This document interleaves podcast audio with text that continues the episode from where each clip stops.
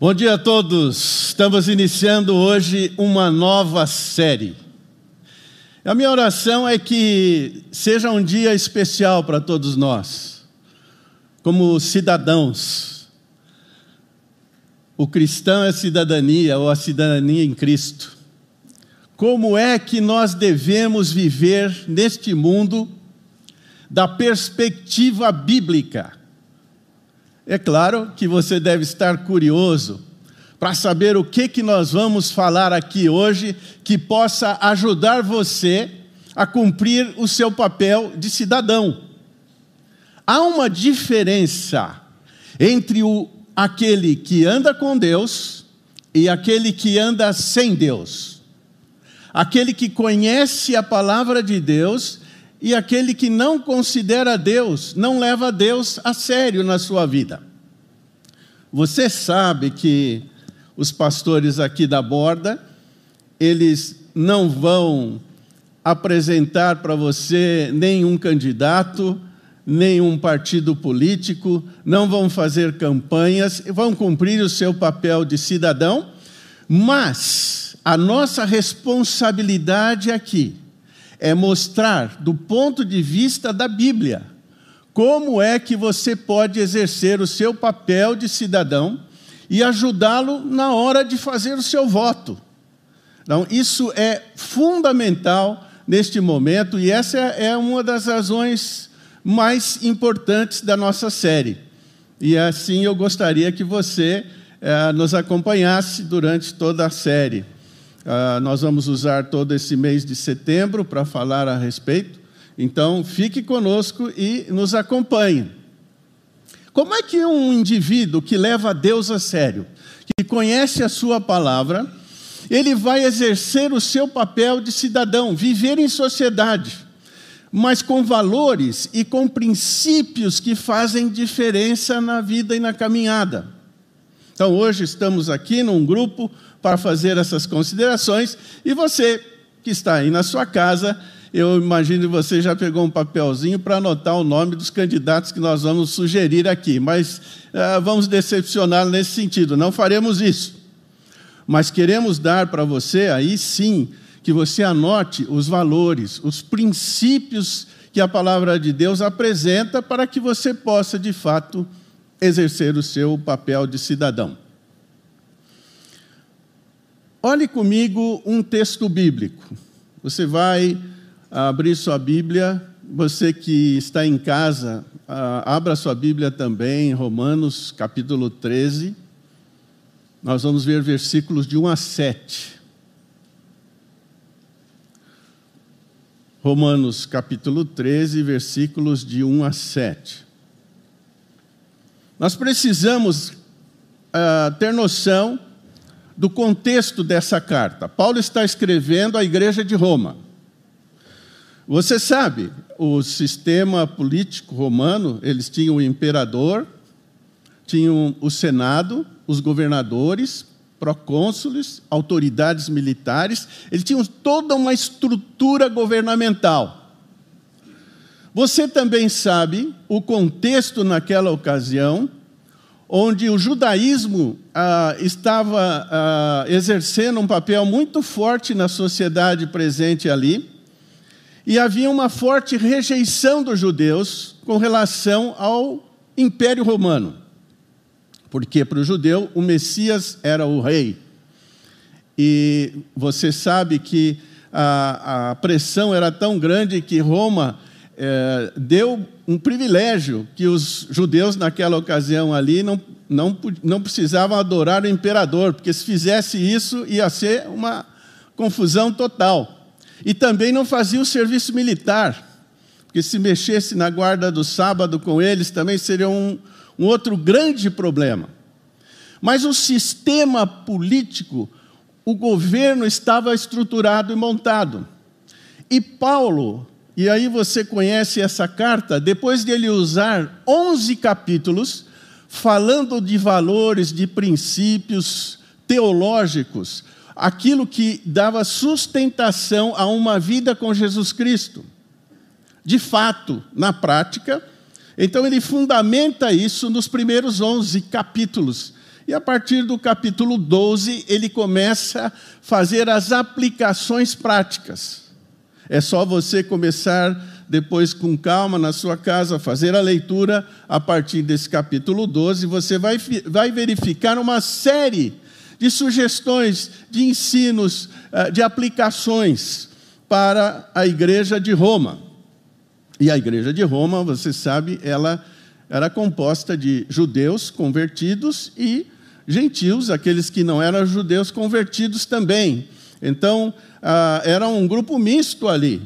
E Paulo está dando essas orientações, como eles deveriam exercer a cidadania, viver em sociedade. Então, nós vamos olhar esses capítulos aí, a partir do versículo 1 do capítulo 13, eu peço que você acompanhe também na sua Bíblia ou aqui nos nossos telões. Tá? Vamos ler. Todo homem esteja sujeito às autoridades superiores porque não há autoridade que não proceda de Deus. E as autoridades que existem foram por ele instituídas. Comecem a guardar e observar esses princípios que aparecem aí. Este versículo 1, ele vai reger todo o, o texto que se segue aí.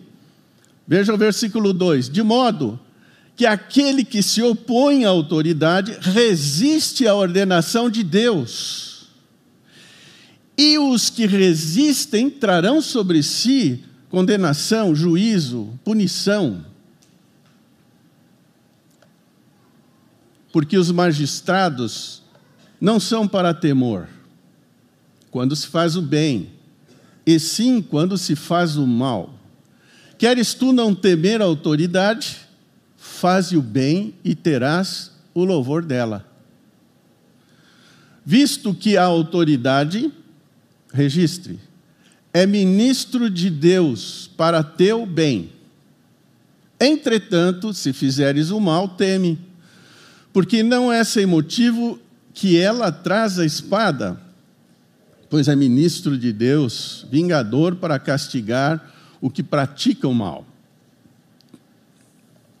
é necessário que lhe estejais sujeitos, não somente por causa do temor da punição, mas também por dever de consciência.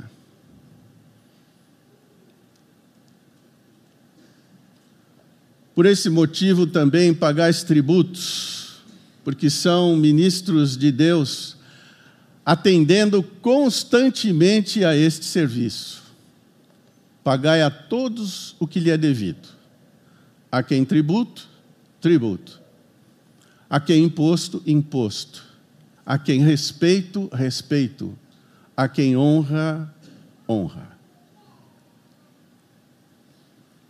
Há, sem dúvida nenhuma, uma maneira bíblica, fundamentada nas Escrituras, para você viver em sociedade você e eu temos que observar os princípios e os critérios na palavra de Deus, para que a gente possa exercer o nosso papel como cidadão, na hora de fazer o voto e na hora de nos relacionarmos com as autoridades. Guardem essa afirmação. As autoridades procedem de Deus e são por ele instituídas.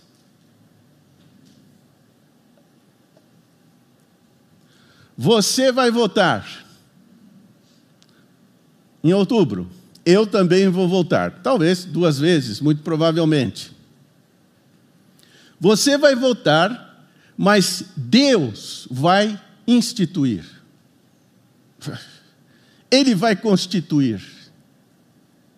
Ele vai deixar no cargo quem ele determinar. Você vai dizer, não, mas espera aí, Renato, como é que é esse negócio? Isso chama-se, irmãos, amigos, vocês que nos acompanham, que estão conosco à distância, desígnio secreto de Deus. Nós não captamos, nós não discernimos tudo que Deus faz neste planeta, no universo. Ele age, atua na natureza. Ele é o Deus da criação. Ele estabeleceu governos. Ele mexe com os líderes mundiais. Ele põe e tira. Imperadores, reis. Acabamos de ver o falecimento da rainha da Inglaterra. Charles III vai entrar. Estamos esperando esse momento, ele já assume ali. Mas Deus está por trás e por cima. Em todos os lugares, em todos os espaços.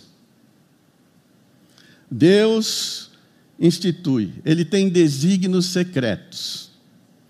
E eu vou dizer mais: os líderes bons e os maus, da mesma forma.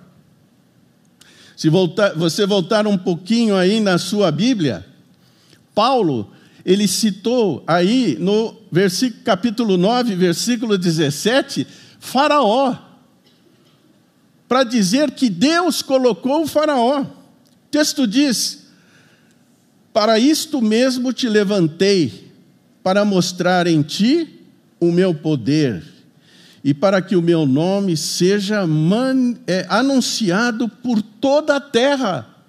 E o Faraó estava lá, achando que ele era o dono de todas as coisas, não deixando o povo sair do Egito. Deus está acima e por trás de todos os líderes deste mundo. Vocês lembram de Pilatos julgando Jesus? O sinédrio reunido?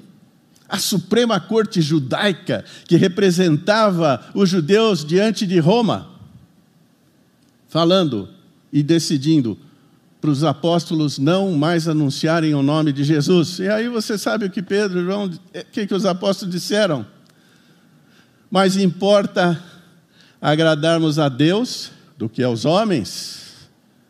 Então você começa a perceber e vai entender melhor que quando Deus coloca um líder, esta sua sujeição e submissão, ela é inteligente. E sem dúvida há outros lugares onde você vai perceber que Deus está sempre acima de todas as coisas, de todos os governos e de todos os líderes. Por isso nós precisamos entender esse desígnio secreto de Deus. E dependendo do candidato que estiver à frente no nosso país, você tem que ter uma perspectiva bíblica, sabendo que ele não está ali sem a autorização divina, sem a intervenção de Deus. E se fizer mal, será julgado. Vamos analisar um pouco mais objetivamente esse desafio que temos de nos relacionarmos com a autoridade e de vivermos o nosso papel de cidadão. Eu quero mostrar três razões bíblicas, depois você pode examinar com cuidado, que vão fundamentar a sujeição às autoridades governamentais. Então você anote aí e observe comigo. Primeiro, a procedência da autoridade. Nós vamos olhar isso detalhadamente na Escritura. Segundo, o propósito da autoridade e a prestação de serviço que fazem como autoridade no sistema de governo desse ou daquele país. Estas três razões, elas vão não só nos ajudar a viver o nosso papel de cidadão do ponto de vista bíblico, como também exercer a nossa cidadania na hora do voto, da escolha de um candidato para liderar a nação, para governar o Estado, ah, para estar diante do município e assim por diante. Os deputados estaduais, federais, ah, também os senadores e assim por diante. há critérios, há princípios, há verdades bíblicas que nos ajudam. Vamos olhar a primeira delas, que tem a ver com a origem. De onde surge a autoridade? Qual é a procedência? Quero destacar para você, aí no texto, primeiro, Paulo está falando para a igreja de Roma, mas ele diz que todo cidadão, cristão e não cristão, ali é toda alma vivente, todo ser. Quando ele diz todo homem, então, ele não está falando exclusivamente aí só para o cristão. Não, todo homem, todo cidadão esteja sujeito às autoridades superiores. A segunda coisa é que você precisa entender o que significa essa expressão estar sujeito. Você vai dizer, bom, estar sujeito é obedecer. Não é a palavra usada aí para obediência. Você precisa ver essa distinção. Paulo usou essa palavra nesse texto, de estar sujeito, e ele usou em outros lugares na Escritura. Você está lembrado quando em Efésios ele fala: sujeitai-vos uns aos outros? Essa é uma atitude espontânea, inteligente, que parte de você. Mulheres, Sede submissas aos maridos. Se a mulher não fizer isso espontaneamente, não haverá relação, casamento. É a mesma palavrinha que ele está usando para a relação com as autoridades. Nós precisamos nos deixar sujeitar. É voluntário, é espontâneo. Eu me submeto ao meu irmão porque eu quero isso, é um valor, é um, é, uma, é um princípio, isso me guarda, me protege. A mesma aplicação é com a sociedade. Mas se você observar, no próprio livro de carta de Efésios, capítulo 6, no versículo 1, ele diz: Filhos, obedecei a vossos pais. Não é estar sujeito, é mais que isso. É aquela obediência que determina você cumprir regras. É, é, simples você entender isso. Quando o pai fala, não fique pendurado ali na beira da janela, você pode cair. Não é para ele examinar. Você veja que um, garotinho pequeno, se você soltar ele, vai com o dedinho na tomada e vai tomar o choque. Você diz, não, isso é obedecer cegamente. Há outros lugares na Bíblia onde aparece em Romanos 6, capítulo 12, muitas vezes, é, ali em Romanos 6, ele vai dizer que no passado nós éramos desobedientes. Por quê? Desobedientes a Deus, porque nós obedecíamos a nossas paixões. A gente era levado pelas paixões simplesmente fazia aquilo que nós sentíamos o desejo.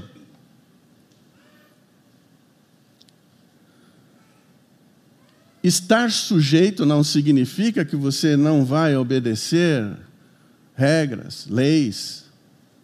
Mas você sabe também que quando é uma sujeição inteligente, quando há alguma verdade, alguma ação de algum líder ou de algum governante vai contra Deus, você não vai fazer.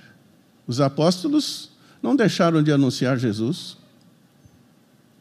Muitos cristãos foram martirizados por obedecer a Deus e verdades bíblicas. E ainda hoje isso acontece em muitos países onde há perseguição aos cristãos.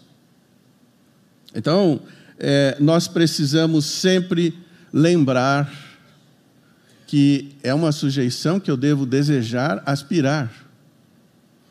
Por quê? Não há autoridade que não proceda de Deus. Está muito claro, muito específico no texto bíblico. Ela provém. Deus está por trás, acima. Ele tem controle. Já citei os exemplos aí no Antigo Testamento e como Deus age na sociedade moderna, com os líderes. As autoridades que existem, elas são por ele instituídas. Então fique tranquilo. Você vai votar, alguns até estão fazendo campanha, assessorando políticos. Votou. Terminou a apuração, vai estar lá quem Deus instituir. Desígnio secreto de Deus em todo o planeta, não é só aqui no Brasil. Não importa o sistema de governo, Deus está acima, por trás e tem o controle. Como isso faz diferença para você e para mim? Estamos num mundo onde Deus é Senhor. Deus é aquele que tem o universo nas mãos. Mas vamos continuar observando as considerações feitas aí sobre esse procedimento das autoridades. Veja que chamada de atenção. Aquele que se opõe à autoridade resiste à ordenação de Deus. Se o seu candidato não for eleito, você precisa estar sujeito a todas as ações dele, com exceção daquilo que vai contra a autoridade divina. Mas se não, veja, quando eu resisto a essa autoridade, eu resisto à ordenação de Deus, da origem, de onde veio essa autoridade. E mais, a segunda consequência é que trarão sobre si condenação, juízo, punição, consequência dessa resistência à autoridade. E nós precisamos estar sempre muito cientes disso. Mas observe também essa segunda razão, porque ter um relacionamento de sujeição inteligente diante das autoridades. O segundo ponto que nós vamos estudar agora pode ajudar em muito você a fazer o seu voto, lá nas urnas. Veja o que diz o texto: os magistrados não são para temor quando se faz o bem, e sim quando se faz o mal. Queres tu não temer a autoridade? Faze o bem e terás louvor dela. Esteja sujeito de maneira inteligente e vivendo de uma maneira pacífica. Independendo de quem estará no poder. Agora veja a ênfase. Note duas palavrinhas que vão aparecer aqui. A autoridade, ela é diácono. É a palavrinha para o diácono na igreja, a mesma. Que faz a diaconia, que presta serviço, que trabalha a nosso favor. Autoridade é ministro, diácono, de Deus para o teu bem. Veja, isso já vai ajudando você a olhar o candidato. Porque Deus está dizendo que essa, esses magistrados estão se apresentando como diáconos para servir de maneira comum, fazer o bem comum para a sociedade. Entretanto, se fizeres o mal, teme, porque não é sem motivo que ele traz juízo, a espada, condenação, pois é ministro, diácono de Deus disciplinador, vingador, para castigar aquele que pratica o mal. Então veja, como que você vai se portar diante das urnas? Você deve estar já observando, lendo, ouvindo todos os candidatos. E você vai perceber através da vida desse candidato, do histórico do candidato, das ações do candidato, qual é aquele que está focado, direcionado pela sua vida, pelo seu serviço, pela sua diaconia na direção do bem comum da sociedade. É isso que vai fazer diferença para o cristão, para aquele que tem a perspectiva bíblica na hora de fazer o seu voto.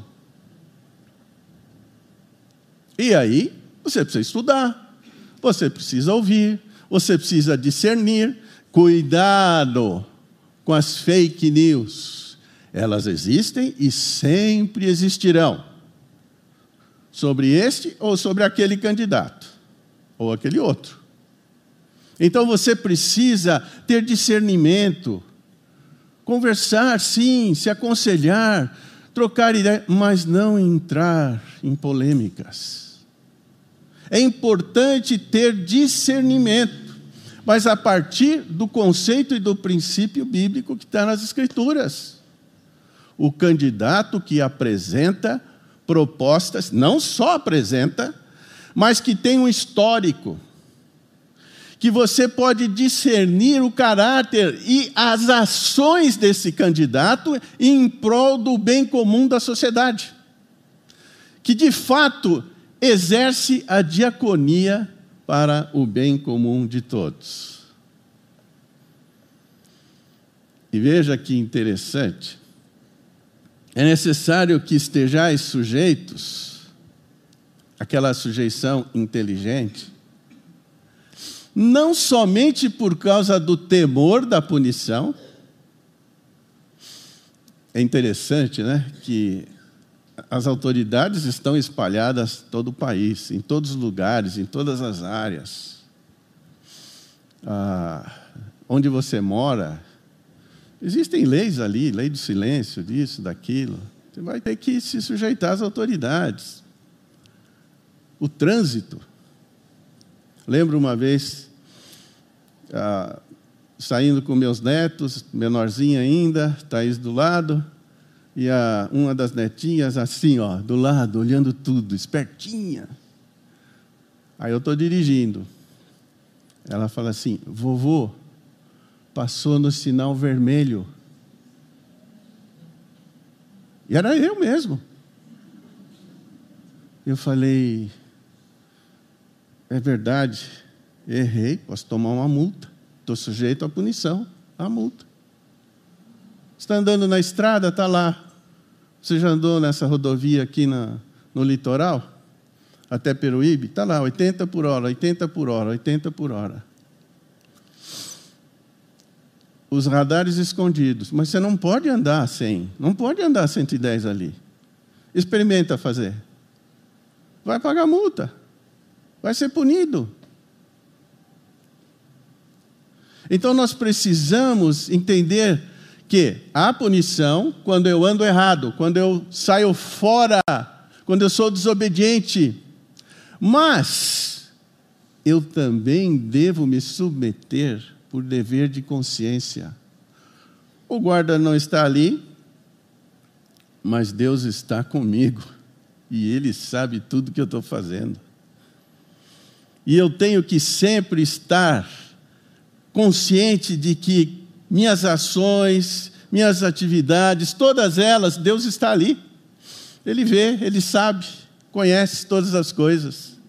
Então também devo estar sujeito por dever de consciência. Senhor, estou aqui mesmo. É. Não quero obedecê-lo. Não quero resistir. É um desafio viver em sociedade. E o cristão precisa ser exemplo. Não? Eu lembro uma vez que eu aluguei um carro lá na região de Goiânia, Brasília, e os carros não tinham ainda o, o farol que ligava automaticamente. Eu saí, entrei na estrada, não, não lembrei de ligar o farol. O guarda me parou, disse: O senhor está andando farol desligado. Hum, é verdade. vou ter que multá-lo. Pode multar. Não tem outro caminho. Tenho que ser punido. Não esqueci mais de ligar o farol. é assim que acontece. Né? Eu preciso saber viver em sociedade, no país em que eu estou. Conhecer as autoridades, né? todos os, aqueles que exercem autoridade, todos os políticos. Então, não posso perder o foco na, é, na, na procedência e na razão de ser dessas autoridades, né, no propósito que elas têm como autoridade na nossa vida. E por último, eu tenho que saber que eles são prestadores de serviço em nome de Deus. Não, mas peraí, o sujeito é perverso, ele não quer nem saber de Deus, mas ele está debaixo da autoridade divina. Não esqueçam disso. Esse é o Deus que nós cremos, que tem absoluto controle de todas as coisas. Por isso, olha, que você deve pagar imposto. Ah, é muito, é pouco, que bom que baixou o imposto disso, daquilo tal. Mas temos que pagar imposto, irmãos. Essa é o, o, chamado a todos. Ah, mas esse governo explora. Ah, esse governo não usa o imposto. O texto bíblico não diz isso. O que o texto diz é: olha, paguem imposto. Por quê? Perceberam a palavra ministro novamente? As duas primeiras vezes que ela aparece, é usada a palavra diaconia.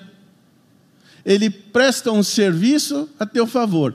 Agora, o texto bíblico está dizendo que eles são oficiais públicos, servidores públicos, de tempo integral.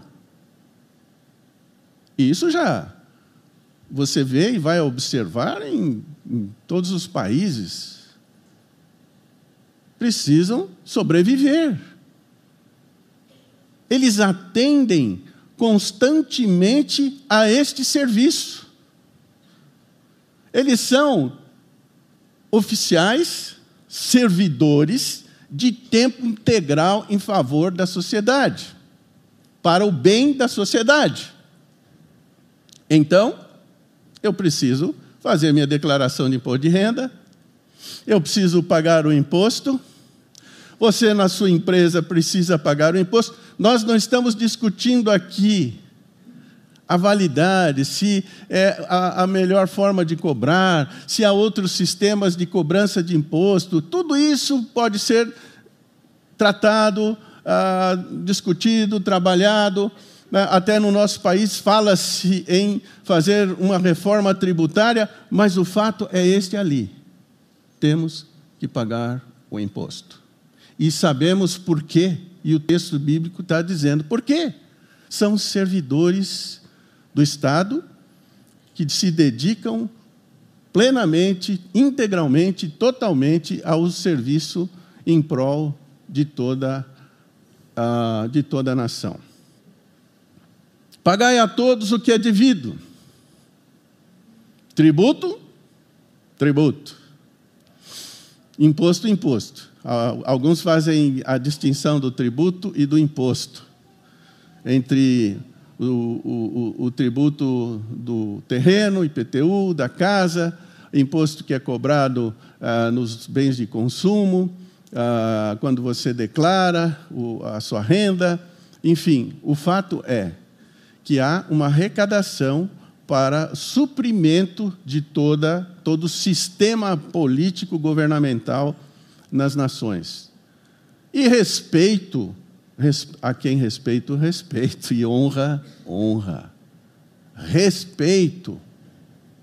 Infelizmente, nós vemos no mundo atual desrespeito com as autoridades, mesmo que você não goste dela, não a aprove, a sua convicção não é semelhante à dela, você diverge dela, mas é necessário respeito no trato, respeito ao se referir, honra.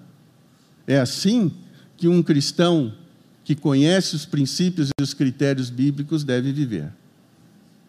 Agora, algumas recomendações muito importantes para nós, especialmente num momento desse, para que saibamos viver como cidadãos que refletem a pessoa de Jesus, os ensinamentos da palavra de Deus.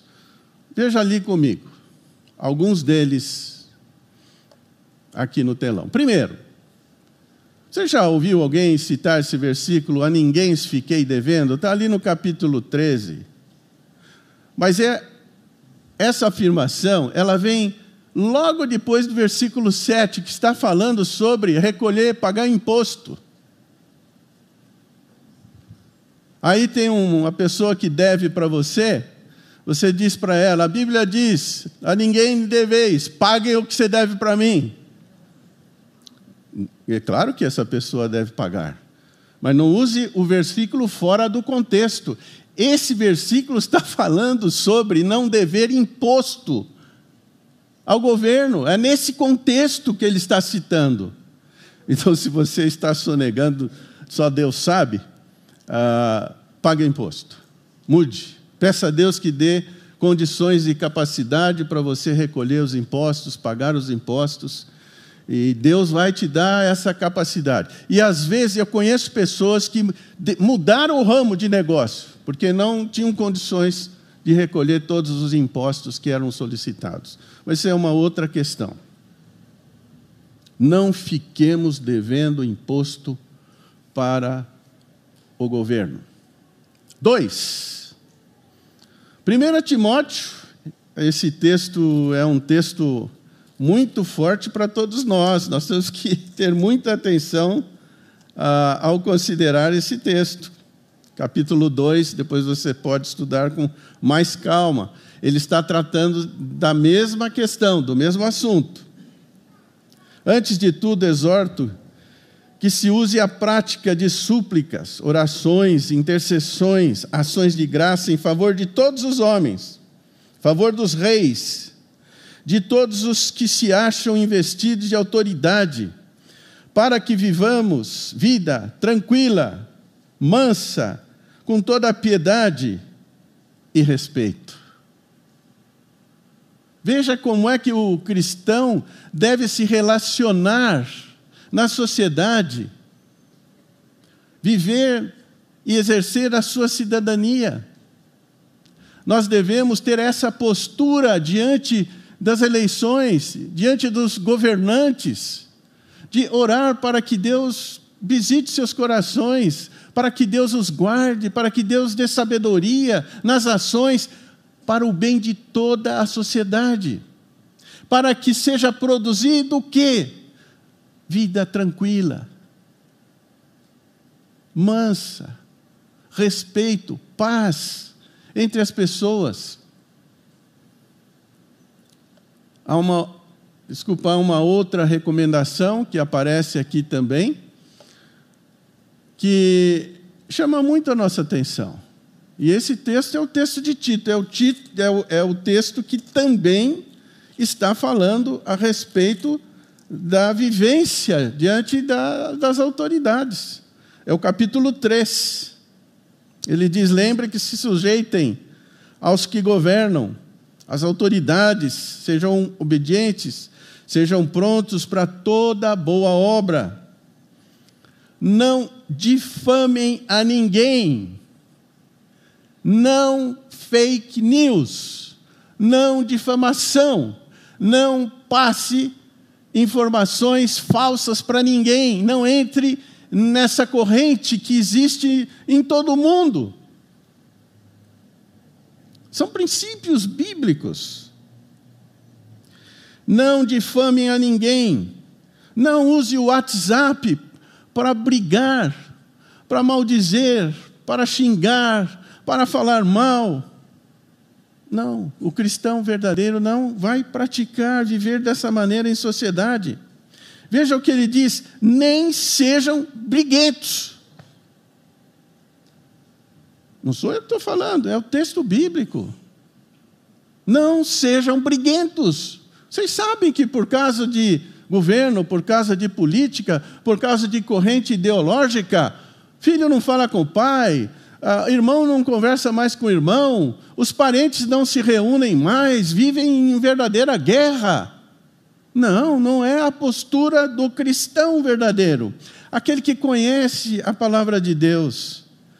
Não sejam briguentos, altercadores, mas cordatos, dando prova de toda a cortesia para com todos os homens.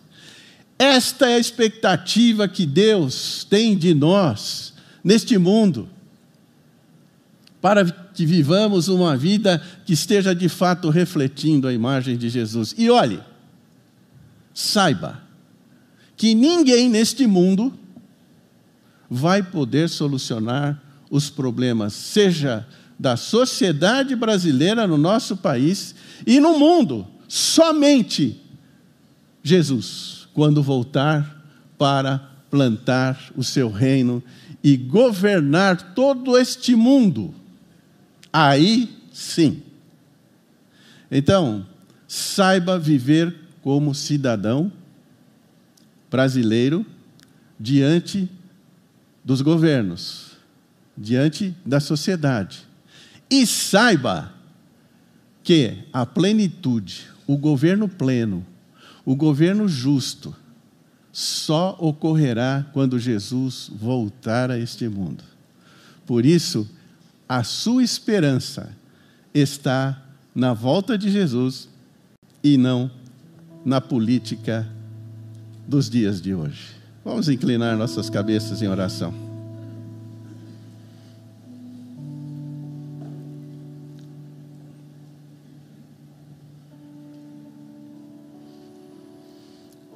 Quero dar uns momentos para você fazer consideração sobre algumas práticas, pensamentos, posturas, ações que você tem tido. E dar oportunidade para que você peça a Deus que lhe ajude e que me ajude a exercer o papel de cidadão e viver como um cristão na sociedade brasileira. Peça isso ao Senhor nesse momento. Peça que Ele dê sabedoria, discernimento na hora de exercer o seu papel de cidadão diante das urnas, fazendo o seu voto.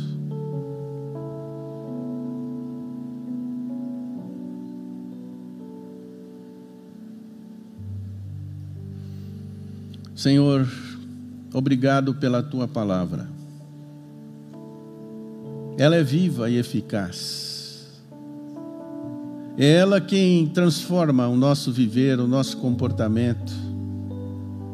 É ela quem renova a nossa mente para podermos viver de uma maneira diferente. Para vivermos nesse mundo como verdadeiros cidadãos que conhecem e que seguem a Jesus. Por isso eu te agradeço e peço a capacitação do teu Espírito Santo sobre nós. Em nome de Jesus. Amém.